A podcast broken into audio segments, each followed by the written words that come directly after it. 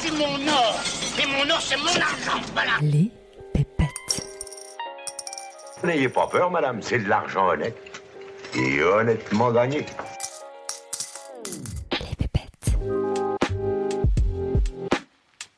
Bienvenue sur Les Pépettes, le podcast qui réconcilie sens et argent. Je m'appelle Oden Guyenne et je suis entrepreneuse sociale. Je constate qu'il y a souvent une dissonance entre argent et sens. Comme si ça sonnait faux de générer de l'argent en exerçant une activité qui nous passionne et en ayant un impact positif sur la société. J'ai donc décidé de prendre le micro pour donner la parole à celles et ceux qui maîtrisent le sujet et qui peuvent nous offrir un nouvel éclairage sur l'argent et sur le sens qu'on lui donne. Et si après ça vous voulez encore plus de pépettes, retrouvez-moi sur Instagram, les pépettes podcast, où je serai ravie de papoter avec vous et d'approfondir les sujets qu'on aborde ici. Avant de laisser place à mon invité du jour, je rappelle que je ne suis ni banquière ni conseillère en gestion de patrimoine, donc je ne suis pas habilitée à donner des conseils en investissement. Mais si comme moi, vous souhaitez recevoir des conseils neutres et non biaisés adaptés à votre situation pour aligner vos finances avec vos projets de vie et vos convictions, je vous recommande vivement le cabinet de conseil en gestion de patrimoine créé par Nicolas du site avenuedesinvestisseurs.fr. J'ai choisi de me faire accompagner par Nicolas car il fait partie des 5% seulement des conseillers en gestion de patrimoine qui délivrent un conseil indépendant en France. Tous les autres délivrent du conseil non indépendant avec rétrocommission. Et comme Nicolas c'est un mec en or, il offre aux auditeurs et aux auditrices des pépettes une réduction de 100 euros lors de votre deuxième rendez-vous. Pour en savoir plus, je vous invite à vous rendre dans la description de l'épisode. Je vous propose aujourd'hui un format inédit, une trilogie, c'est-à-dire une conversation en trois parties. Cette conversation, je l'ai eue avec Nicolas Echen, le cofondateur de Prosper Conseil, le cabinet de conseil en gestion de patrimoine qui a été créé par avenuesinvestisseurs.fr. Vous le savez déjà parce que j'en fais la promotion sur ce podcast, la particularité de ce cabinet, c'est qu'il est 100% indépendant. C'est-à-dire que les conseillers de ce cabinet ne reçoivent aucune rétrocession sur les solutions d'investissement qu'ils vous recommandent, ce qui vous permet de bénéficier de la crème de la crème en matière de conseil en investissement. Et donc c'est pour ça que je suis ravie de recevoir à mon micro Nicolas. Avant de créer ce cabinet, Nicolas a eu l'occasion d'accompagner des personnes qui ont un patrimoine très important, comme par exemple des anciens directeurs et vice-présidents de banques, la Banque Postale, Barclays, Morgan Stanley, pour en citer quelques-unes. Et donc après avoir appris et compris comment leur richesse se construit, sa mission aujourd'hui c'est de démocratiser l'accès aux outils réservés jusque-là aux grandes fortunes. À travers cette trilogie, Nicolas nous partage tout ce qu'il sait au sujet de l'argent et de l'investissement. Dans cette première partie, il nous révèle le lien qu'il fait entre argent, bonheur et liberté. Dans la deuxième partie, il nous livrera la recette qu'il a découverte et qu'il a mise en place pour construire sa fortune. Et enfin, dans la troisième partie, il nous partagera les apprentissages que l'on peut tirer de la gestion de fortune et appliquer à son échelle. Mais je ne vous en dis pas plus et vous laisse découvrir la première partie de notre échange. Très bonne écoute.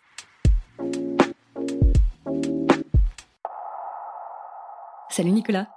Bonjour Aude.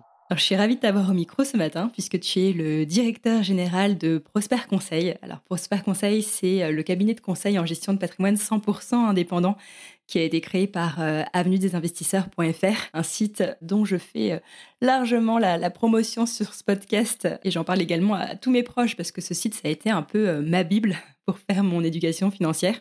Et donc, je suis ravie de t'avoir ce matin parce que je, pense que tu as beaucoup de choses à nous apprendre sur la manière dont le monde de la finance fonctionne et aussi sur ses excès, peut-être. tu vas nous le dire. Alors, pour commencer, est-ce que tu pourrais nous partager ce qui t'a amené à t'intéresser au monde de la finance? Alors, j'ai débuté ma carrière professionnelle, j'ai été un grand introverti. Je pense que j'avais du mal avec les collègues, peut-être avec la hiérarchie, avec justement la recherche de sens dans le monde du travail. J'ai fait le constat assez rapidement que j'avais envie d'en partir, en tout cas que j'avais besoin d'une porte de sortie. C'est la première question que je me suis posée. Est-ce que mon argent peut être ma porte de sortie, justement Et j'ai euh, été, comme toi, lectrice d'avenue des investisseurs, des sites d'investissement, des forums en tout genre. Ça a commencé comme ça. C'est intéressant. Donc, c'est la recherche de sens qui t'a fait quitter ton job. Est-ce que, du coup, tu as trouvé le sens dans la finance? C'est une grande question philosophique. Le sens. Je pense qu'on va faire de la philo aujourd'hui. Je pense que le système capitaliste est pas un système qui est spécialement porteur de sens. Si on a un esprit assez critique, on peut dire que ça prône plutôt euh, l'indifférence. Hein. C'est une grande jungle. Maintenant, c'est euh, quand même un système, euh, alors le libéralisme aussi, qui permet une forme de liberté. ça va être surtout la question du sens qu'on veut donner aux choses. Comme je dis souvent, en matière de finance, il y a des choses qui existent, il y a des réalités. Donc les choses ont un sens en elles-mêmes, voilà, avant qu'on arrive, avant qu'on existe. Et nous aussi, on a toute une décision. Je, crois en la, la, responsabilité individuelle dans le champ économique. Donc tu as un sens externe, tu as un sens interne. Par exemple, je suis un grand introverti. Donc je me suis rendu compte qu'en finance, il y avait des vérités qui émanaient de moi-même. Si j'ai la conviction qu'un investissement va bien marcher, par exemple, ça va être une forme de prophétie autoréalisatrice. Je pense que tu vois ça aussi chez les entrepreneurs. C'est pareil en finance. Qu'est-ce qui te passionne au sujet de l'argent? Alors l'argent lui-même, comme on dit souvent, c'est un bon serviteur mais un mauvais maître. Euh, ça reste fondamentalement un outil. J'ai une approche très anglo-saxonne. Aux États-Unis, par exemple, on fait un lien peut-être plus direct entre l'argent qu'on a et la liberté qu'on a, le pouvoir qu'on obtient. Euh, donc ça reste un outil et c'est vrai que je le constate dans les personnes que je rencontre dans mon activité. Souvent, en France notamment, on se trompe un peu euh, d'objectif. On, en fait une fin en soi. On a l'idée que c'est un objectif. J'en fais brutalement un, outil de l'investissement. La passion, je dirais, c'est plutôt sur l'ingénierie. Voilà, être malin, arriver à s'arranger pour euh, prospérer dans un système qui est une grande jungle, la jungle du système capitaliste. Dans les pays anglo-saxons aussi, on parle de fuck you money, comme tu nous parles de liberté. Est-ce que c'est ça qui t'a permis également de, quitter ton premier job? Exactement. Voilà, c'est ce que j'ai ressenti. Ça, c'est l'aspect psychologique de l'argent. La fuck you money, c'est justement, on se sent euh, à même de dire merde à son patron. C'est exactement ce que j'ai vécu puisque j'ai démissionné euh, sans plan B, comme on dit. En général, on conseille plutôt d'avoir une porte de sortie. Moi, j'en avais pas. Je suis revenu de vacances euh, un jour, en juillet, ça devait être en 2019, et je me suis dit, j'ai assez d'argent pour partir. Le fait d'avoir assez de cash, quelque chose d'important, puisque c'est ça un peu la fuck you money. Quelque part, c'est pas que son argent soit investi, en action, en obligation, euh, c'est d'avoir de l'argent tout court, d'avoir du cash à disposition. C'est très important pour un épargnant euh, d'avoir du cash. Euh, c'est Warren Buffett hein, qui dit cash is king, notamment dans les phases de crash boursier, mais c'est aussi important dans les phases de crack professionnel aussi, quelque part. C'est pendant plusieurs années, je vais pouvoir vivre sans dépendre des revenus et ça change la vie concrètement. Donc si je comprends bien, avant de t'intéresser au monde de la finance, toutes tes économies étaient placées sur euh, compte courant, livret d'épargne, mais tu n'investissais pas. Je commençais à m'intéresser à l'investissement, mais c'est vrai que j'ai commencé à regarder, euh, voilà, en effet, le livret. C'est-à-dire, euh, j'ai commencé mes premiers salaires, je me suis dit, il faut que j'ai de l'épargne à court terme, il faut que je puisse sortir. C'était presque un réflexe de survie pour dramatiser un peu les choses, mais je vivais comme ça. Et comme en plus je suis un grand introverti, personne introvertie, les personnes timides, c'est celles qui ont le plus peur de manquer j'ai fait ce diagnostic après, hein, que j'avais particulièrement peur de manquer. Il fallait que j'ai plus d'argent que le commun des mortels. Ah, c'est intéressant, je ne savais pas qu'il y avait une corrélation entre son niveau d'introversion et euh, cette peur du manque. Quand tu es extraverti, tu fais un lien avec les gens, tu te dis que tu vas arriver à transformer des émotions, quelque part des relations, en avantages économiques. Donc, quelque part, tu as moins besoin d'argent. Alors que quand tu es introverti, tu ne dépends que de toi-même donc tu as besoin de plus d'argent. Voilà, tu vas avoir peut-être moins de relations, tu vas peut-être développer moins de choses, moins d'opportunités, business aussi. Ta stratégie de survie par rapport à ta nature, c'est de dire bon bah je vais trouver cette sécurité là à travers l'argent. Mais est-ce qu'il n'y aurait pas intérêt justement à ce que tu travailles sur cette introversion pour t'entourer et donc du coup euh, ne pas uniquement t'appuyer sur l'argent?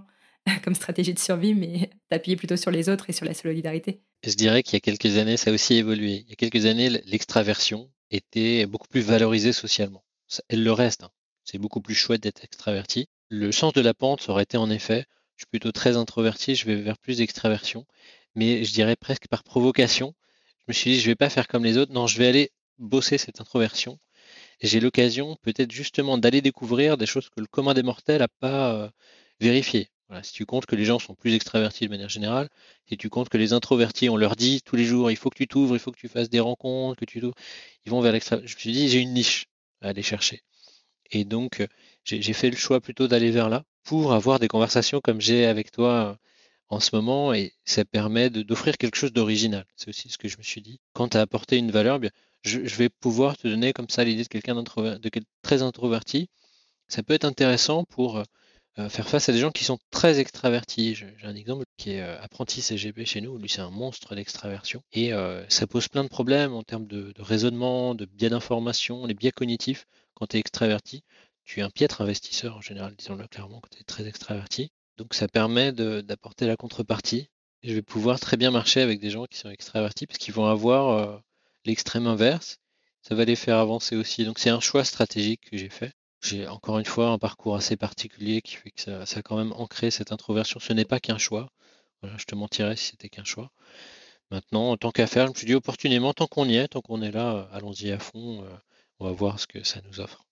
Il y a des situations marrantes, même toi, je pense que je te surprendrai, des choses, voilà, tu, fais des choses assez exceptionnelles. Quand tu vas vraiment, quand tu explores ce que peut être l'introversion, tu vas au fond des choses, tu, vois des choses différentes, ça te donne des choses à partager aussi. C'est intéressant, comme, je dis souvent, dès que tu es un télo, de toute façon, peu importe la situation, tu vas arriver à trouver du positif dans n'importe quelle configuration. Donc tu peux être heureux en étant ultra introverti, ultra extraverti. Si tu fais les bonnes choses, bon après en toute transparence, je suis célibataire aujourd'hui, donc évidemment ça fait partie de ma réflexion. Quel est le bon combo? Est-ce que je cherche quelqu'un qui est extraverti ou quelqu'un qui me ressemble? Ça pose de grandes questions hein, sur ces sujets-là aussi. Voilà, je veux offrir quelque chose de différent, c'est ce que je me dis. Je travaille aussi, je réfléchis à mon impact sociétal, personnel, je me dis en, étant très introverti, je vais donner à voir, je vais donner à, la personne avec qui j'ai, à qui j'ai en face de moi, elle, va avoir un retour qu'elle n'a pas l'habitude d'avoir.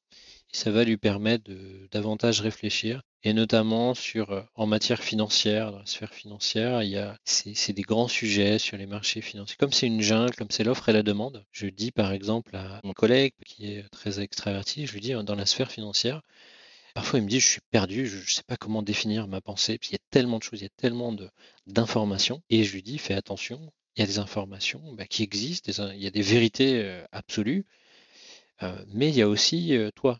On est nous-mêmes notre propre source de vérité. Et ça, rien de mieux qu'un introverti pour te le dire. Et en matière de finance, on le voit très bien, il y a des prophéties autoréalisatrices. Ça concerne évidemment tout ce qui est crypto-actifs. Il suffit d'être convaincu de quelque chose pour que ça se réalise. Je, pense que cet actif euh, pourri, il va être génial. J'investis dessus et en investissant dessus, il devient bon en fait. Voilà, ce qu'on appelle le bump and dump, c'est ça. Beaucoup d'investisseurs qui se réunissent et c'est très intéressant à savoir. Et si tu n'es qu'extraversion, ça va t'échapper totalement. Tu ne vas rien comprendre au sujet crypto parce que c'est quelque chose d'auto-entretenu. Et la, la morale c'est même pas la morale de l'histoire, c'est qu'en fait, il y a des choses qui sont créées ex nihilo, comme ça. C'est un lieu commun quand tu es entrepreneur, entrepreneuse, si tu as confiance en toi, si tu dis je suis le meilleur, c'est pas mal. C'est pas mal déjà euh, pour te lancer. En investissement, il y a la même chose. Les gens ont besoin de se rassurer. Bon, tu as évidemment une sorte de bulle dans l'immobilier ces dernières années en France. C'est pareil, c'est une prophétie autoréalisatrice. Les gens ont investi dans l'immobilier, donc ça a marché. Et tu as des phénomènes comme ça. Voilà, et ça, c'est l'introversion. Euh, les gens sont fermement convaincus de quelque chose qui n'est pas vrai, mais ça devient vrai. C'est fascinant et comme dans le système capitaliste, ce n'est foncièrement que ça, que l'offre et la demande, c'est intéressant à savoir. Alors tu viens de, à la base de l'univers des jeux vidéo. Ensuite, au fil de ton parcours, tu t'es spécialisé en gestion de fortune. Qu'est-ce qui s'est passé pour que tu passes de, des jeux vidéo à la gestion de fortune et qu'est-ce qui t'a attiré en particulier dans ce domaine? Mes deux associés euh, commencent à connaître ce monde-là puisque je travaille aussi en binôme une de mes collègues vient du monde du jeu vidéo. Hein. Je suis allé euh, aussi recruter une ancienne connaissance. Ce qui est commun entre les deux, c'est le challenge, la compétition. Voilà, gestion de fortune. On va utiliser des outils patrimoniaux de pointe et dans le monde du jeu vidéo, on utilisait du matériel informatique de pointe, euh, des claviers, des souris, des PC. Donc ça, c'est le lien entre les deux. La compétition, le dépassement de soi. Ensuite, euh, c'est le jeu vidéo, disons que c'est pendant les études, tu as plus de temps euh, quand tu fais des études supérieures. Après, dans le monde professionnel, tu as moins de temps pour jouer, donc euh, tu as un autre jeu. Alors c'est un jeu sérieux, mais euh, la finance, y a ça a un côté ludique. En tout cas, la gestion de patrimoine, il y a quand même un côté ludique dans le choix des actifs. Pour toi, l'argent, c'est un jeu. Alors l'argent, le sous-jacent est très important, c'est le sous-jacent de, la vie des gens. J'ai écouté religieusement l'interview de Guillaume Simonin que tu as reçu. Euh, j'ai été euh, captivé et je souscris à tout ce qu'il dit. Maintenant, c'est vrai que j'ai une approche assez opposée sur euh, peut-être sur la, vision de l'argent. Je pense que c'est un sujet peut-être moins sérieux qu'on ne le dit. Ça dépend ce qu'on en fait. Peut-être que c'est lié à la nature du système capitaliste aussi. Comme c'est un système, pour moi, c'est un système du comment, du système financier dans lequel on vit. Comment on fait aujourd'hui avec l'argent qu'on a, avec ses conditions. C'est moins un système du pourquoi. La finance, elle va pas t'expliquer comment vivre. Euh, c'est deux choses euh, disjointes. Moi, j'ai une approche assez particulière vis-à-vis de l'argent. Je vais commencer par définir ce qu'on appelle l'optimum financier. Je vais faire ce qu'on appelle du min-maxing. Je vais me dire, en fonction des outils qui sont à disposition, je vais pouvoir faire ça. Et je ne vais pas organiser ma vie autour, mais je vais en tenir compte dans, mes choix.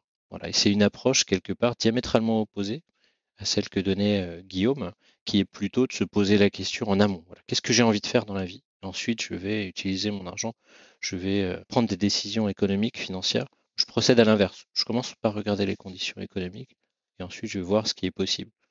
Pour te donner une analogie euh, assez bateau, quand on recherche par exemple sa résidence principale, on veut habiter quelque part et les émissions de télévision, les émissions d'M6 notamment avec Stéphane Plaza, elles t'incitent à, avoir des critères. Par exemple, je cherche quatre pièces avec euh, un grand escalier et trois salles de bain. Le problème, c'est que a priori, on va pas créer d'appartement, on va pas créer de maison euh, pour toi, pour ta recherche. Donc quelque part, tu vas bien être obligé de choisir ce qui existe. Et bien, c'est un peu mon approche. C'est quelque part, pourquoi est-ce que je vais échafauder un plan de vie si de toute façon il n'y a pas de moyens, d'outils avec l'argent qui permettent de le faire? C'est pour ça aussi que je fonctionne à l'inverse. Je vais d'abord regarder ce qui est possible. Est-ce que je peux avoir un crédit pour faire telle chose? Et ensuite, je vais décider, voilà, de choisir mon plan de vie. C'est un fonctionnement à peu près inverse. Donc, à partir des moyens que tu as à disposition, qu'est-ce que je peux obtenir? Et comment je peux euh, peut-être, comme tu me dis que tu as une appétence pour la compétition, tu es dans cette recherche d'optimisation, quelle est la meilleure chose que je peux obtenir à partir des cartes que j'ai en main? Voilà, c'est ça. Ça peut paraître euh, basique, mais c'est un peu le secret du bonheur, quelque part. On dit évidemment l'argent ne fait pas le bonheur. Et si on fait son projet de vie, qu'ensuite on réalise qu'on ne peut pas le faire financièrement, on est déçu, on est plutôt malheureux. Et dans les pays anglo-saxons, il y a vraiment une conscience de ça. On te dit par exemple, dès le début, si tu ne fais pas telles études, tu ne vas pas avoir tel niveau de revenu, tu ne vas pas gagner autant d'argent, tu ne vas pas avoir tel degré de pouvoir de liberté. Et en France, comme on a un niveau de culture financière qui est évidemment beaucoup plus bas, on va se bercer un peu dans l'illusion que ce qui prime, c'est ce qu'on veut faire et ça va se heurter à la réalité. Et euh, je ne vais pas te faire des généralités, des stéréotypes sur les Français, mais comme tu le sais, on est les premiers à ronchonner. C'est peut-être une des raisons. Voilà, c'est-à-dire qu'on ne se pose pas en amont la question de euh, la sphère économique, de la finance. Est-ce que concrètement, euh, notre grand projet, il est réalisable dans le monde réel? Alors c'est un message qui peut être perçu comme quelque chose de, de trop réaliste, de trop euh, froid quelque part. On peut aussi vouloir des choses euh, impossibles. Je suis le premier à dire, euh, si tu as envie de faire quelque chose, fais-le.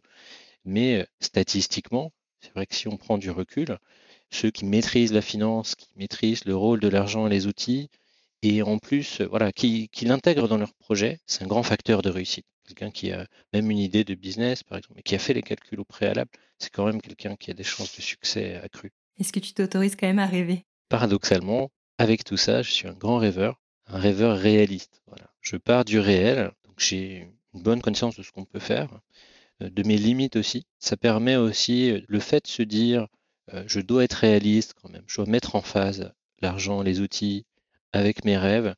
C'est une manière aussi de leur donner de la consistance. Si tu veux, mes rêves, ils vont être plus solides. Je sais que je vais pouvoir les réaliser parce que j'ai fait les calculs avant, alors que quelqu'un qui a des rêves totalement déconnectés de la réalité à plein de moments, il peut avoir des crises, ce qu'on appelle, bon, tu sais, la, crise de la trentaine, la crise de la cinquantaine. C'est ça, c'est j'avais de grands projets, mais finalement, je ne peux pas les faire. Donc, je vais m'acheter une voiture. Je vais mettre plus de temps. Ça va permettre d'avoir des, ce qu'on dit en anglais, des, educated guesses, des euh, suppositions éduquées. Voilà, moi, je vais avoir des, des rêves éduqués. Je pense que ça concerne les introvertis de manière générale. Tu, as une grande lucidité sur ce qui t'entoure. Tu vas euh, rêver, euh, mais de manière euh, réaliste, de manière euh, patiente. C'est un peu ça, c'est un message, encore une fois, hein, j'en ai conscience, qui peut être perçu comme quelque chose de, minimal à minima, mais c'est un peu le secret du bonheur dans le sens où, ça je le vois bien chez mes clients, les plus heureux, c'est grosso modo ceux qui n'avaient pas d'argent, qui avaient peu d'argent, et petit à petit qui en ont eu plus. Ils se sont ancrés justement sur un niveau de dépenses, sur un niveau de revenu assez faible, et ils ont eu davantage. Voilà. Ce qu'on peut dire, c'est n'est pas l'argent qui fait le bonheur, c'est euh, d'en avoir plus. Voilà, d'en avoir plus par rapport à son point de départ. Et c'est très important parce que finalement, ce qui compte, c'est euh, d'être heureux. au risque de te dire une banalité, euh, j'ai vu des gens qui avaient beaucoup, qui ont eu moins, Ils ont beaucoup d'argent, objectivement, par rapport au reste de la population, mais ils sont très malheureux. Donc le fait d'en avoir moins pour toi rend malheureux. Ça peut. Quand tu t'es habitué à avoir tel train de vie, quand tu t'es habitué à avoir en effet beaucoup de cash, beaucoup d'argent de côté, que tu en as moins, c'est ce qu'on appelle l'aversion à la perte. On va souffrir de perdre. Et parfois, des choses qui peuvent surprendre. J'ai par exemple 50 000 euros, je vais monter à 100 000 en bourse ça va pas me procurer un grand bonheur de passer 50 000 à 100 000. Hein. Je vais comprendre tout de suite que ça va, ça vient, que ça peut redescendre. Je vais beaucoup plus souffrir dans le sens 100 000 à 50 000. Par exemple, si je reviens à mon point de départ, je vais être beaucoup plus malheureux quelque part si j'ai pas gagné d'argent au départ. C'est ce qu'on apprend en faisant ce métier. Et c'est un message puissant hein, du point de vue philosophique parce qu'on souffre vraiment. Et c'est un, un biais cognitif, l'aversion à la perte. Et euh, quand on dit ça, je pense qu'on se rend pas forcément compte de l'effet. Mais c'est important. Ce qui est plus important, en effet, c'est d'avoir une stratégie financière de vie où on va avoir petit à petit de plus en plus, sans jamais de retour en arrière, quant à être heureux avec son argent. Et donc pour toi, le fait d'avoir plus d'argent rend plus heureux Alors tu as différentes formes, tu as le niveau de revenu, ça dépend de la, manière dont tu gères ton argent, mais oui, on peut dire que le bonheur, encore une fois, qui est un concept euh, très vaste, c'est Épicure qui le dit, voilà, ma source, il te dit le, le mal, c'est même Machiavel dans Le Prince aussi, il me semble, qui te dit le mal, il faut que ça arrive tout d'un coup. Un événement de vie, si ça arrive brutalement, ça va, ça passe, c'est à peine terminé que tu as le temps de t'en remettre. Par contre, le, le bonheur, quelque chose de positif, il faut le goûter. Quand tu as un plat qui est très bon, par exemple, tu vas pas n'en faire qu'une bouchée, tu vas en faire 14, euh, 15, tu vas apprécier le fait de goûter petit à petit. Donc c'est la même chose du côté de l'argent, c'est d'en avoir un peu plus, de gagner un peu plus. Alors les intérêts des placements, les revenus du travail, les revenus de l'entrepreneuriat. Une petite amélioration va avoir beaucoup plus d'effet qu'une grosse amélioration d'un coup, qui aurait le même effet que le mal du coup. Donc si on se base sur ton analogie, ce qui rend heureux, c'est de pouvoir progresser petit à petit. Par contre, si on reçoit d'un coup un héritage, on reçoit beaucoup d'argent d'un coup, ou si on est victime d'un crack boursier important, on place toutes ses économies et on vit la crise de 2008, c'est ça qu'on peut associer au mal. Et en fait, euh, ce changement trop rapide euh, dans notre situation va créer du malheur, que ce soit euh, lié à plus d'argent ou moins d'argent. Exactement. Et c'est pour ça qu'on j'ai beaucoup de problèmes en matière de conseil avec les héritiers c'est quelque chose que je me disais pas du tout quand j'ai commencé ce métier. Je me disais de manière pratique, ils ont beaucoup d'argent, il va y avoir beaucoup de bonnes choses à faire. Et c'est très compliqué parce que psychologiquement, placent pas du tout l'argent de la même manière. Il y a plein de biais divers et variés, le biais d'ancrage notamment. L'argent vient d'une succession, ce n'est pas le mien. Alors c'est le mien hein, maintenant comme j'en ai hérité, mais voilà, c'est pas moi qui l'ai constitué et ça va pas procurer de bonheur. Et il y a des choses assez étonnantes. Et si je place cet argent, que j'en ai des revenus réguliers, ben ça va, ça va m'aller. On va retrouver le cycle vertueux. Mais au début, euh, ça va être compliqué de le placer. Voilà, de manière rationnelle. C'est un vrai sujet en tout cas. Les héritiers, les successions, l'inattendu, les entrées d'argent inattendues vont pas procurer le même effet. Les grosses sommes d'argent vont avoir beaucoup moins d'effet et, tu as des comportements très particuliers.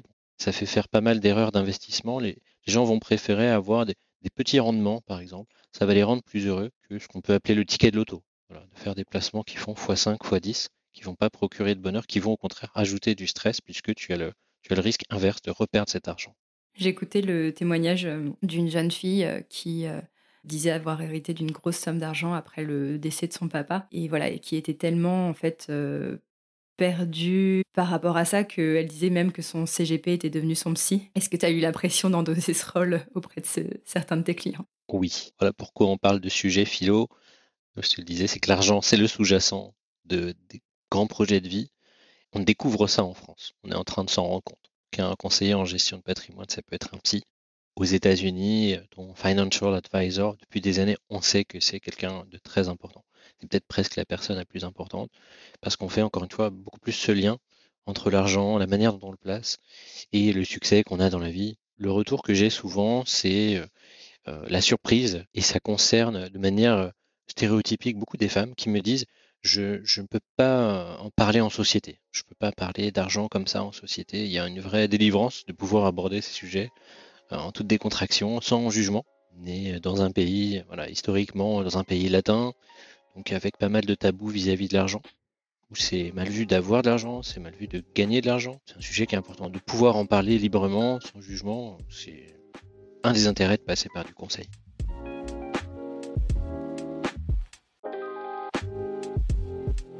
C'est la fin de la première partie de notre conversation. J'ai trouvé ça hyper intéressant le lien qu'il fait entre sa nature introvertie et sa peur du manque.